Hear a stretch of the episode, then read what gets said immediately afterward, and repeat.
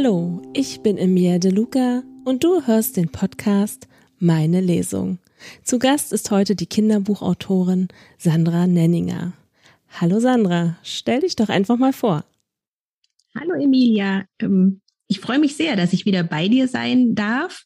Vielleicht erinnern sich ja auch ein paar Hörerinnen und Hörer. Wir beide haben die Vorweihnachtszeit versucht, euch ein wenig ähm, zu versüßen mit einem mit einem Kindergeschichten-Adventskalender. Wir haben jeden Tag im, im, im Dezember ein, ein Kapitel aus Willi Weihnachtsmann will nicht mehr vorgelesen.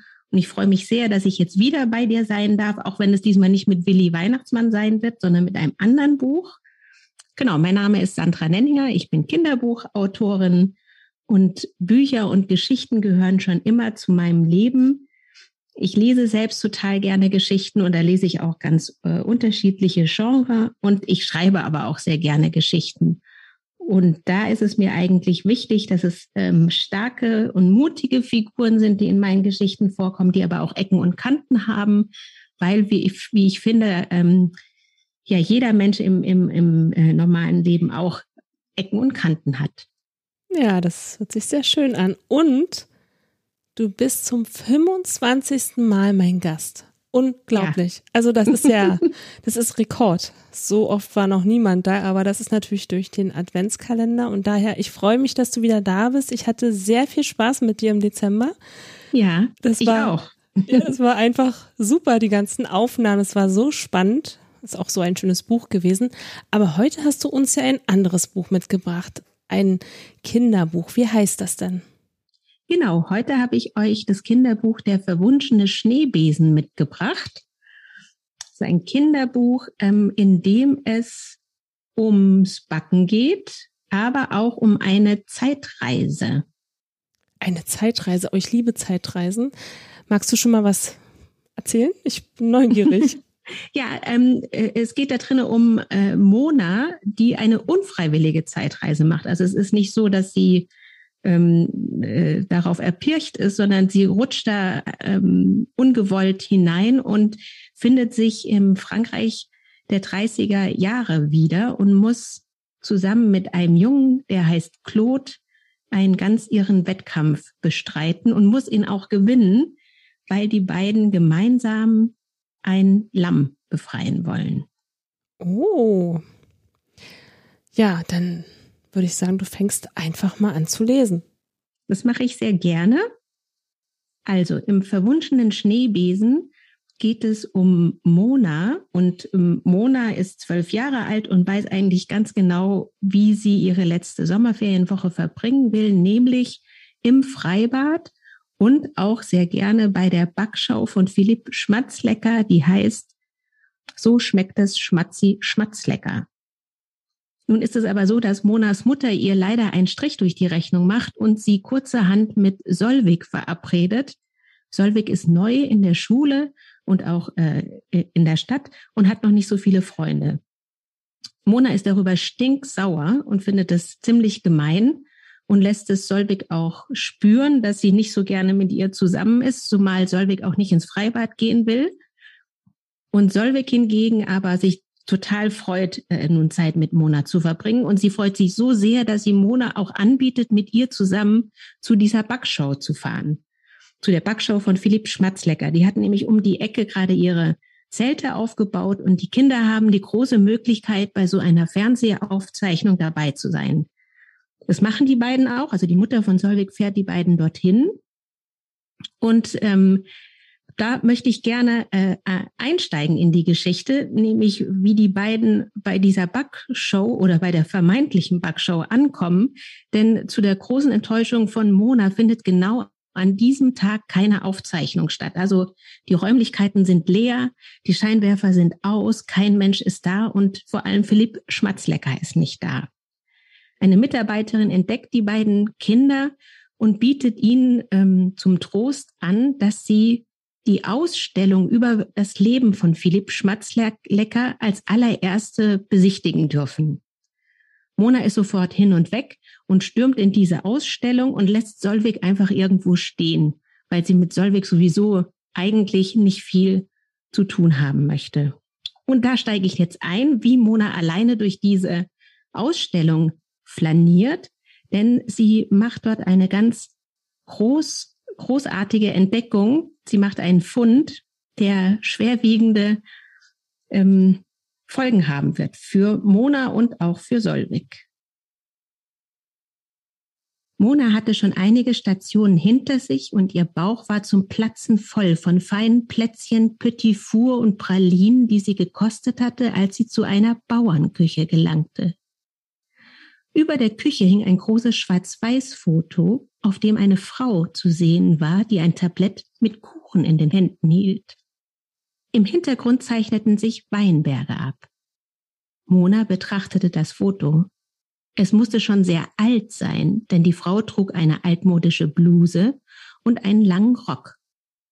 Ihre Haare waren zu einem Dutt hochgesteckt.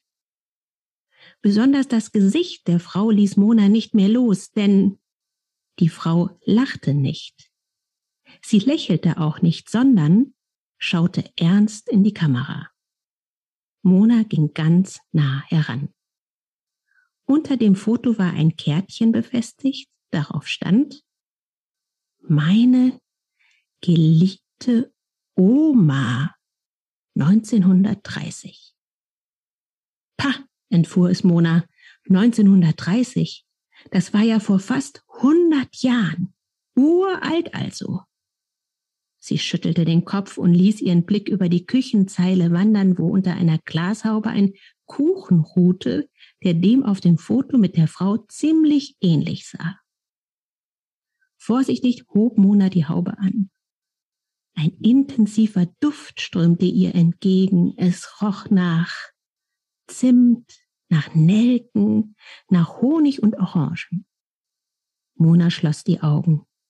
Das duftete köstlich. Doch ihr Bauch war einfach zu voll. Nicht mal einen Krümel dieses wunderbaren Kuchens könnte sie verspeisen. Sie stülpte die Haube wieder darüber und schaute sich weiter um. Gerade streckte sie ihre Finger nach der alten Waage aus, die aus zwei Tellern und zwei Schwanenhälsen bestand, als sie ein Scheppern hörte.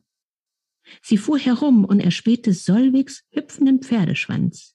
Blitzschnell ging Mona in die Knie und suchte nach einem Versteck.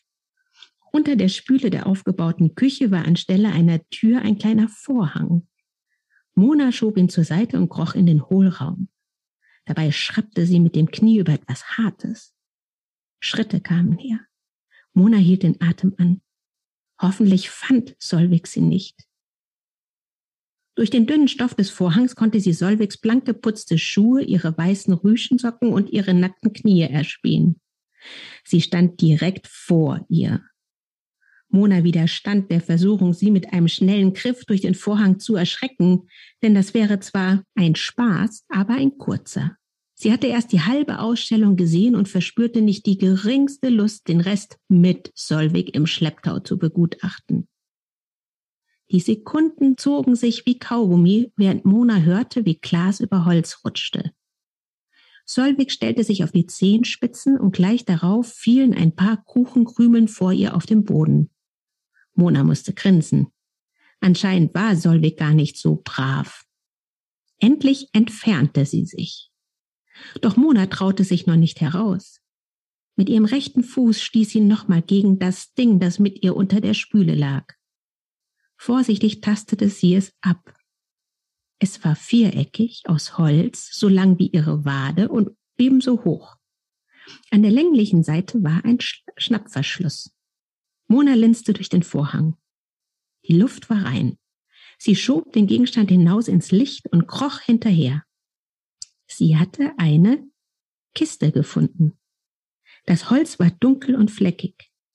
Ohne lange zu überlegen, ließ sie den Verschluss aufspringen und beugte sich tief darüber.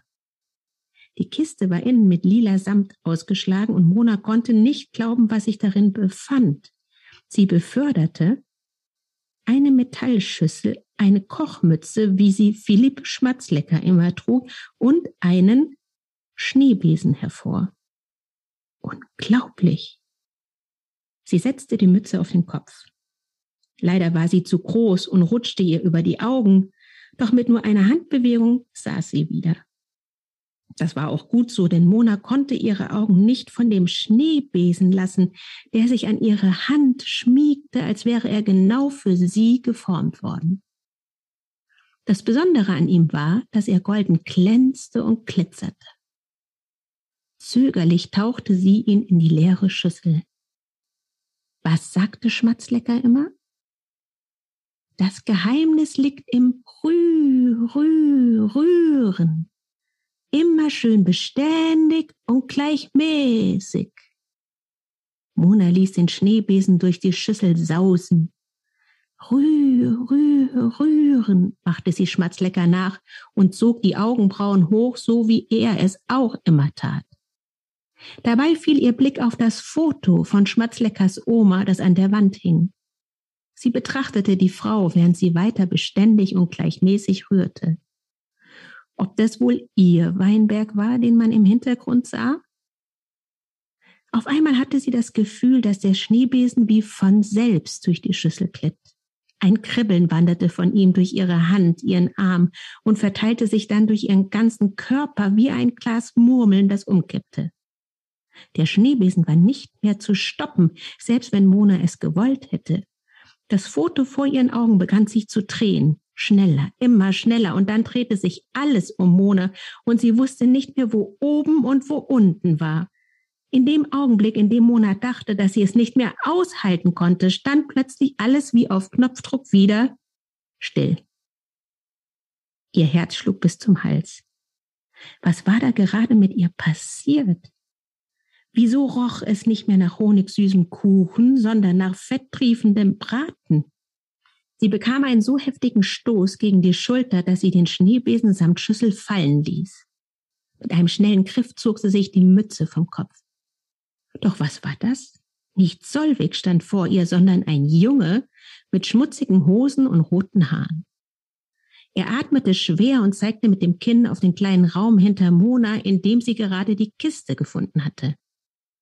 Claudine? fragte er. Klo, begann Mona, doch die restlichen Buchstaben blieben ihr im Hals stecken, denn um sie herum herrschte auf einmal wildes Treiben. Die Töpfe auf dem Herd brodelten und zischten. Stämmige Männer mit hochgekrempelten Ärmeln riefen sich etwas zu und Frauen mit langen Schürzen und vollen Körben eilten an ihr vorbei. Der Duft von frischem Brot und gebratenem Fleisch waberte durch die Luft. Mit großen Augen schaute Mona sich um. Die Halle und die Kochinseln waren verschwunden. Stattdessen klapperte eine schwere Holztür, sobald jemand herein oder herausging, und an den Wänden hingen getrocknete Kräuter und glänzende Schinken. Sie befand sich in einer Küche, daran bestand kein Zweifel. Aber wie war sie hierher gekommen? Der Junge schien die Geduld zu verlieren und drückte sie beiseite, um in das Versteck zu kriechen. Da war nur die Kiste, stammelte Mona und beeilte sich, die Utensilien einzupacken. Der Junge kam mit dem Po zuerst wieder hervorgekrochen. Du sprichst Deutsch? fragte er. Was denn sonst? gab Mona zurück. Doch der Junge hatte sein Interesse an ihr schon wieder verloren. Nervös knetete er seine Unterlippe und starrte ins Leere. Ich muss sie finden, rief er aus und rannte los. Hektisch schob Mona die Kiste unter die Spüle und zog den Vorhang zu. Hey, warte auf mich, warte, rief sie, doch er war schon an der schweren Tür und stürmte hinaus. Mona hat also unter der Spüle den Schneebesen gefunden. Ein verwunschener Schneebesen, der, wie wir jetzt wissen, eine Zeitreise verursachen kann. Und das weiß Mona jetzt zwar noch nicht so genau, aber für diese Zeitreise war es ganz wichtig, dass sie das Foto von Philipp Schmatzleckers Oma angeschaut hat, denn Mona und auch Solvig, die sich versteckt hatte und zufällig mit Mona zusammen in die Vergangenheit reist, die beiden kommen nämlich im, in Frankreich im Burgund an. Das ist eine Weinregion in Frankreich. Und dort lernen sie ähm, diesen Jungen kennen, nämlich Claude. Und Claude sucht sein Lamm Claudine. Und dieses Lamm ist von einem Bösewicht entführt worden, und zwar von Robert dem Finsteren. Um es zurückzubekommen, müssen die Kinder an dem Wettkampf um die goldene Weintraube teilnehmen.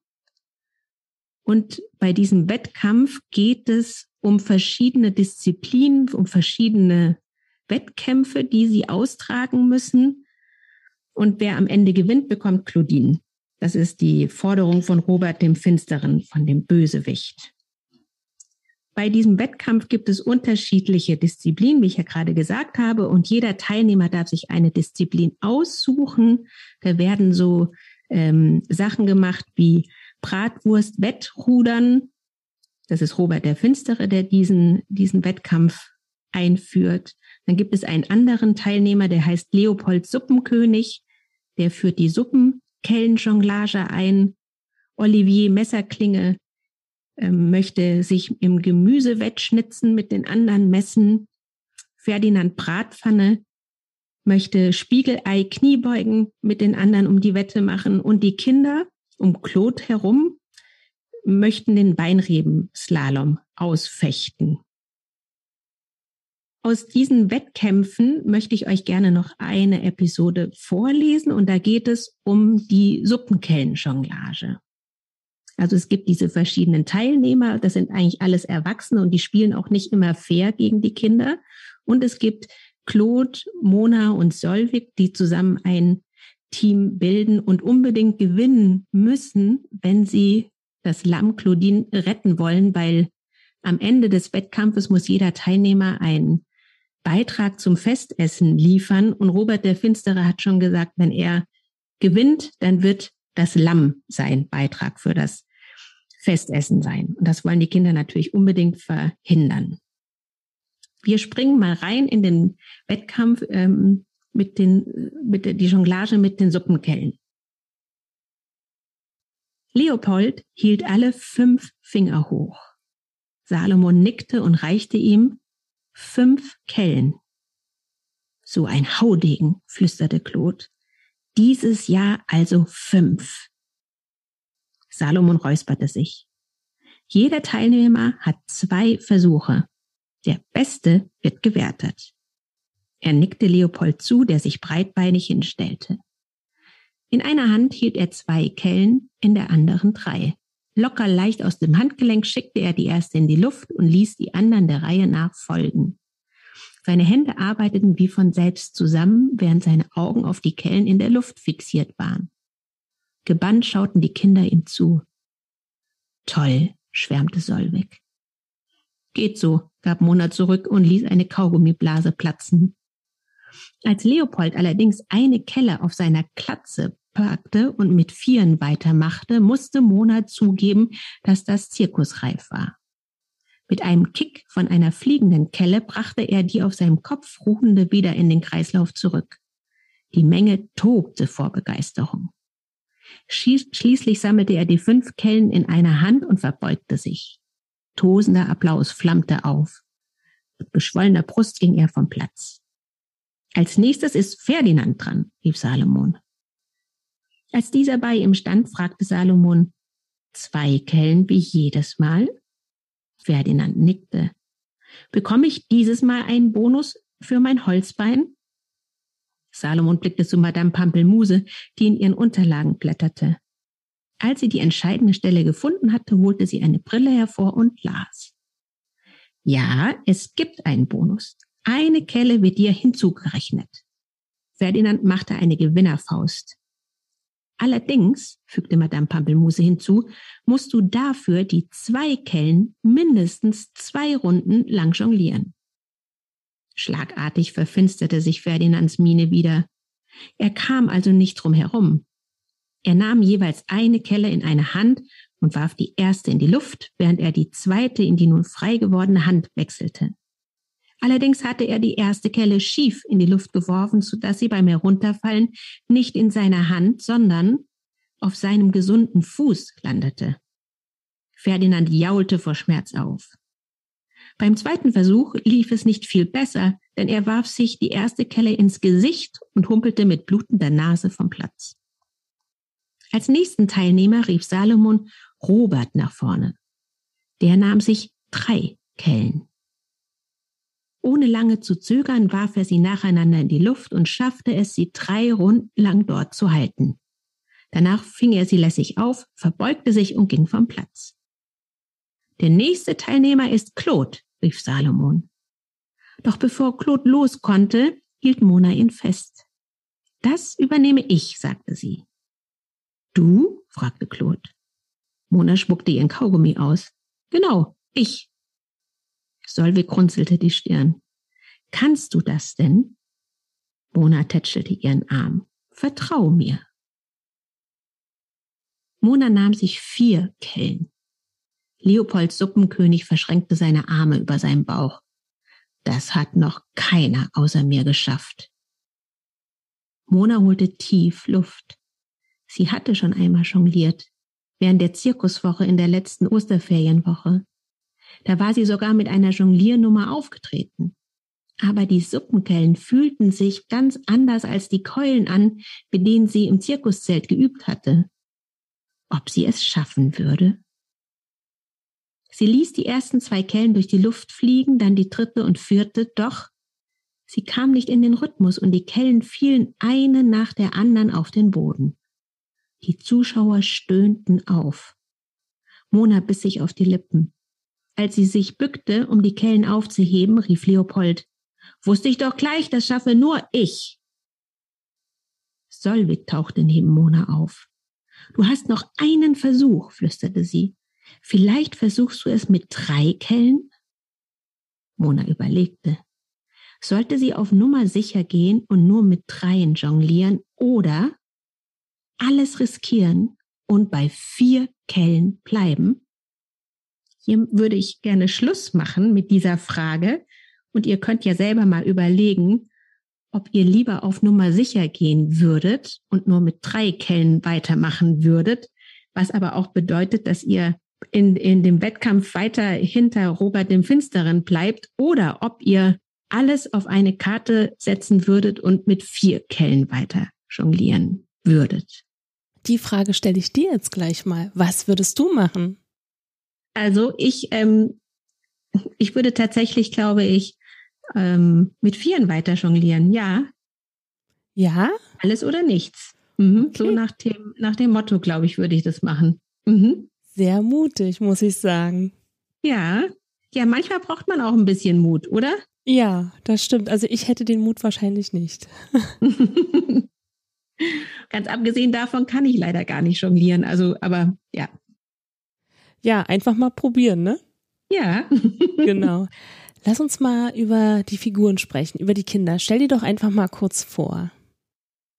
Sehr gerne. Also in dem, in der Geschichte geht es vor allem um Mona und auch um Solvik, die eben zusammen in eine Klasse gehen und sich äh, eigentlich noch gar nicht so gut kennen und auch ähm, auf den ersten Blick ähm, vielleicht nicht so viele Gemeinsamkeiten haben. Und Solvik eben auch neu an der Schule ist und äh, noch nicht so viele Freunde hat, wohingegen Mona sehr viele Freunde hat und gut etabliert ist in ihrer, in ihrer Klasse und in, in ihrem Umfeld. Mona will ja gar nicht unbedingt äh, etwas mit Solvik zu tun haben, aber während die beiden zusammen eben dieses Abenteuer erleben, ähm, freundet sie sich wirklich mit Solvik an und ähm, will ihr am Ende auch wirklich eine, eine gute Freundin sein oder freut sich auch sehr über eine Freundschaft mit ihr. Aber es geht ja nicht nur um diese beiden Mädchen, sondern es gibt ja auch noch Claude, Claude Gaumenschmaus, den sie eben in Frankreich im, im Burgund kennenlernen und ähm, der ist ein bisschen zögerlicher. Äh, der kommt aus einer sehr ähm, erfolgreichen Kochfamilie. Und ähm, dadurch, dass er eben ähm, an diesem Wettbewerb teilnimmt um die goldene Weintraube, bringt er seine Familie ähm, durcheinander, sage ich mal, weil eigentlich sein äl älterer Bruder an diesem Wettkampf hätte teilnehmen sollen, um die Ehre seiner Familie weiterhin ähm, hochzuhalten. Denn die Gaumenschmaus gewinnen schon seit Jahrzehnten immer die goldene Weintraube. Und dadurch, dass Claude nun mit den beiden Mädels zusammen, um Claudine zu retten, an diesem Wettkampf teilnimmt, ähm, bekommt er ziemlich Ärger mit seinem Vater und auch mit seinem älteren Bruder, die sehr enttäuscht von ihm sind, dass er als der Jüngste aus der Familie einfach so äh, entscheidet, an diesem Wettkampf teilzunehmen. Das heißt, für Claude steht nicht nur Claudine auf dem Spiel, sondern auch seine Familie. Also zum Glück, ach so, jetzt darf ich ja gar nicht verraten, das hätte ich beinahe das Ende verraten, aber das, das, äh, das ähm, solltet ihr natürlich selber nachlesen. Aber ich sag mal so viel, dass für Claude wirklich sehr viel auf, auf dem Spiel steht und er ähm, äh, wirklich alles da, dafür gibt, zusammen mit Mona und Solvig, dass ähm, sie hoffentlich gegen die erwachsenen anderen Teilnehmer am Ende vielleicht doch gewinnen können. Obwohl, und das muss man auch nochmal sagen, vor allem Robert der Finstere nicht mit fairen Mitteln spielt. Also er hält sich nicht immer an die Spielregeln und macht es dadurch den Kindern doppelt so schwer. Das hört sich auf jeden Fall sehr spannend an. Ja, ist es auch. ja, also ich bin jetzt sehr neugierig, ähm, wie das in deinem Buch weitergeht. Ich werde es dann auch lesen, auf jeden Fall. Ich habe rausgehört, es spielt in Frankreich. Warum in Frankreich? Mm, also, äh, also ich selbst ähm, mag Frankreich einfach sehr gerne. Ich habe äh, äh, ja, ich habe eine doch eine innige Beziehung zu dem Land und vor allem zu der Sprache und auch zu der Literatur.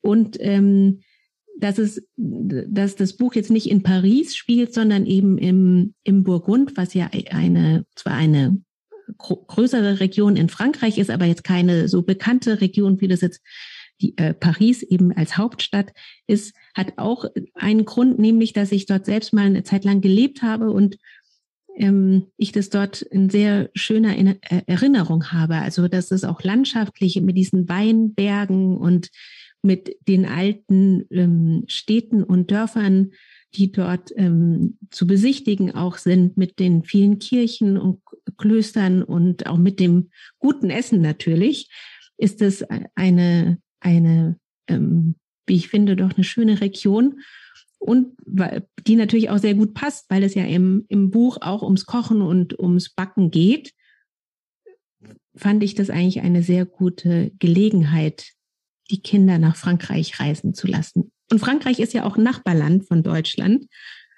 Auch wenn das, ähm, wenn das jetzt hier von Berlin aus nicht so super nah ist, aber gerade aus Süddeutschland gesehen ist ja Frankreich wirklich gar nicht so weit weg. Also auch ein, ein Land äh, in der Europäischen Union, das uns gar nicht so weit, so, so weit von uns entfernt ist. Und du warst ja schon in Frankreich, hast du gerade gesagt. Ich gehe mal davon aus, das Essen schmeckt da sehr gut. Ja. ich, äh, ja, ich bin großer, also ich mag, ich mag gerne französische Küche auch wenn man manchmal äh, auch den Eindruck hat, dass es manchmal ein bisschen eine schwerere Küche ist. Äh, gerade jetzt, äh, was, was den Burgund angeht, ist ja, also gerade Dijon ist ja auch eine Stadt mitten im, im Burgund, äh, ist sehr bekannt für seinen Senf. Aber von dort kommt auch zum Beispiel dieser Creme de Cassis, also dieser Johannisbeerlikör.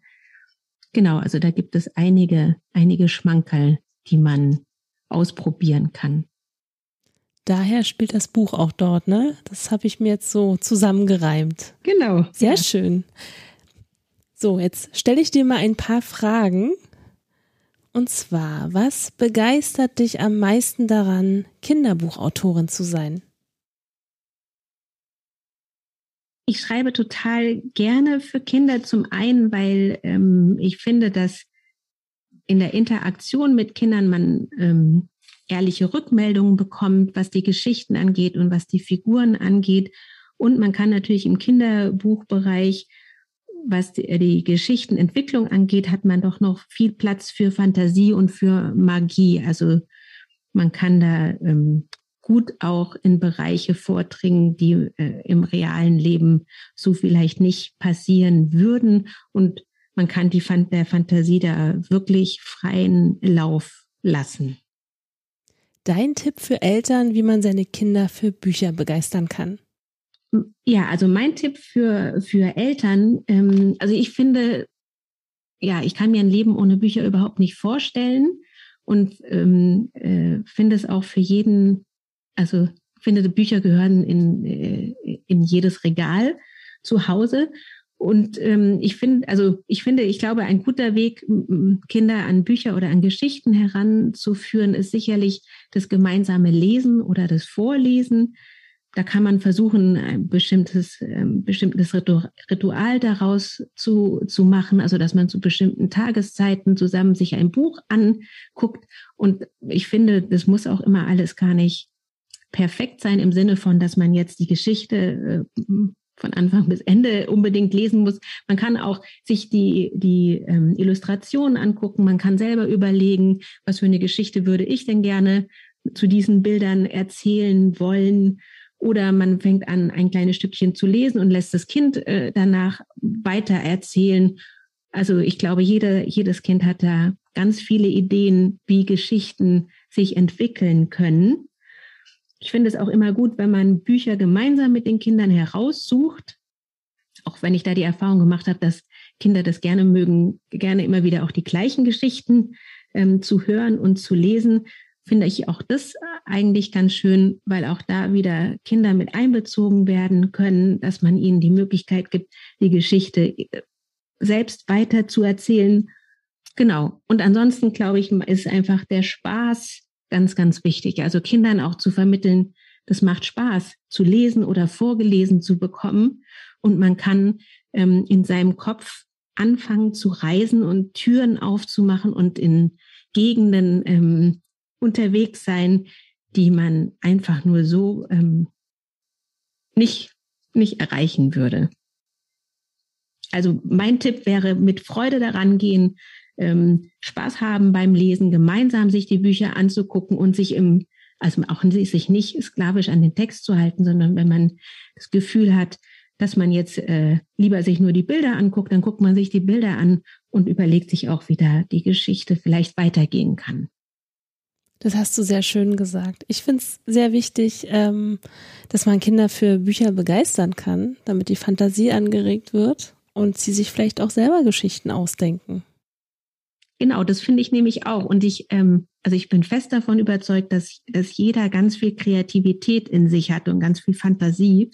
Und ähm, Geschichten äh, finde ich gerade, also jetzt für Kinder bieten eine super Möglichkeit, um diese Kreativität ähm, ohne viel Aufwand die Türen auch zu öffnen.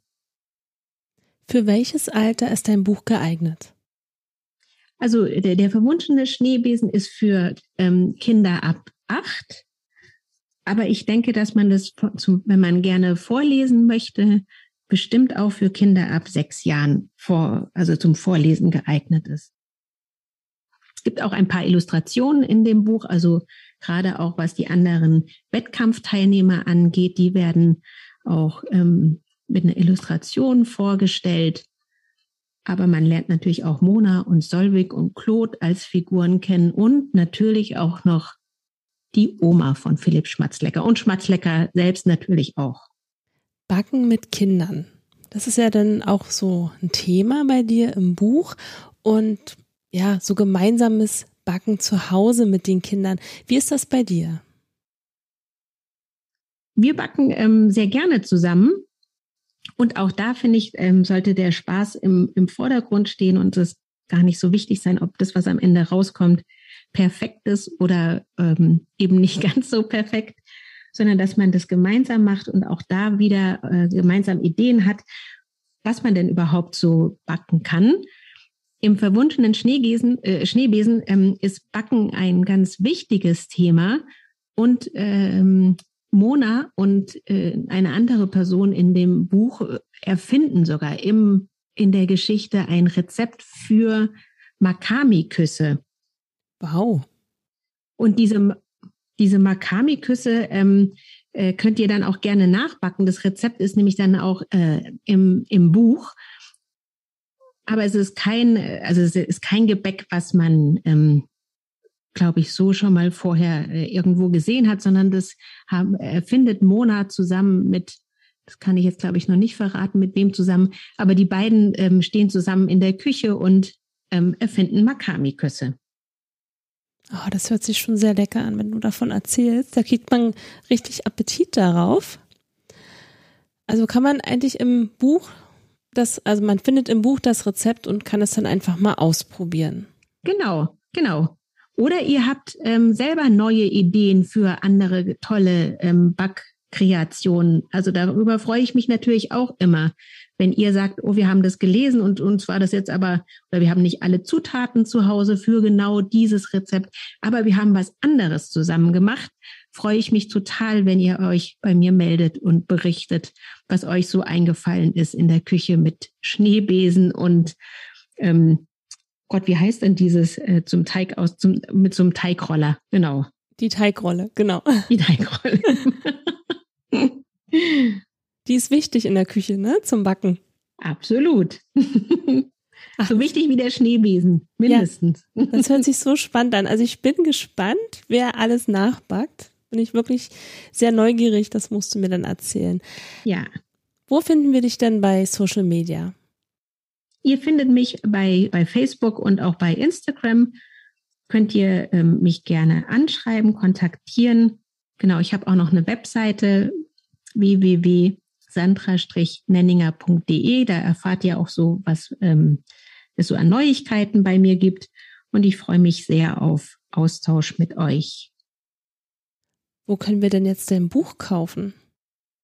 Das Buch ist beim äh, im Verlag World for Kids erschienen und das könnt ihr äh, überall kaufen, wo man Bücher bekommt, also im Buchhandel bei euch um die Ecke, online oder auch beim Verlag direkt.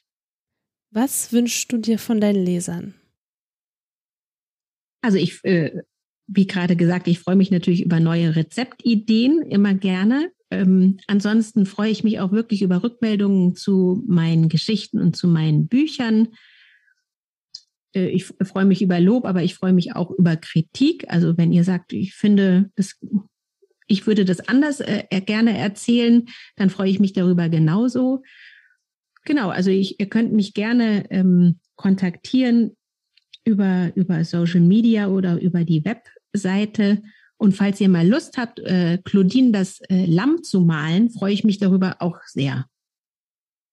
Wir sind leider schon am Ende. Schade. Und äh, ja, ich habe mich gefreut, dass du heute wieder mein Gast warst und ich hoffe natürlich, dass du auch bald wiederkommst. Mit einem anderen Buch vielleicht, was wir jetzt noch nicht kennen. Ähm, ich bin wie immer sehr gerne bei dir, Emilia, und äh, auf jeden Fall, sobald ähm, irgend, also sobald sich was Neues äh, ähm, am Buchhimmel ergibt, ähm, melde ich mich. Das ist super. Ja, also vielen Dank und ich wünsche dir auf jeden Fall noch einen wunderschönen Tag, Sandra. Ja, wünsche ich dir auch und hoffentlich bis zum nächsten Mal. Genau. Vielen Dank und bis bald. Eure Emilia. Wenn dir die Folge gefallen hat, abonniere den Podcast und über eine Bewertung würden wir uns sehr freuen. Meine Lesung.